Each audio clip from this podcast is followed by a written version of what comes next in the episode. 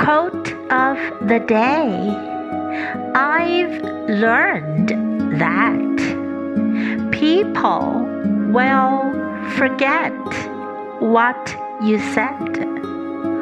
People will forget what you did. But people will never forget how you made them feel. By Maya Angelou.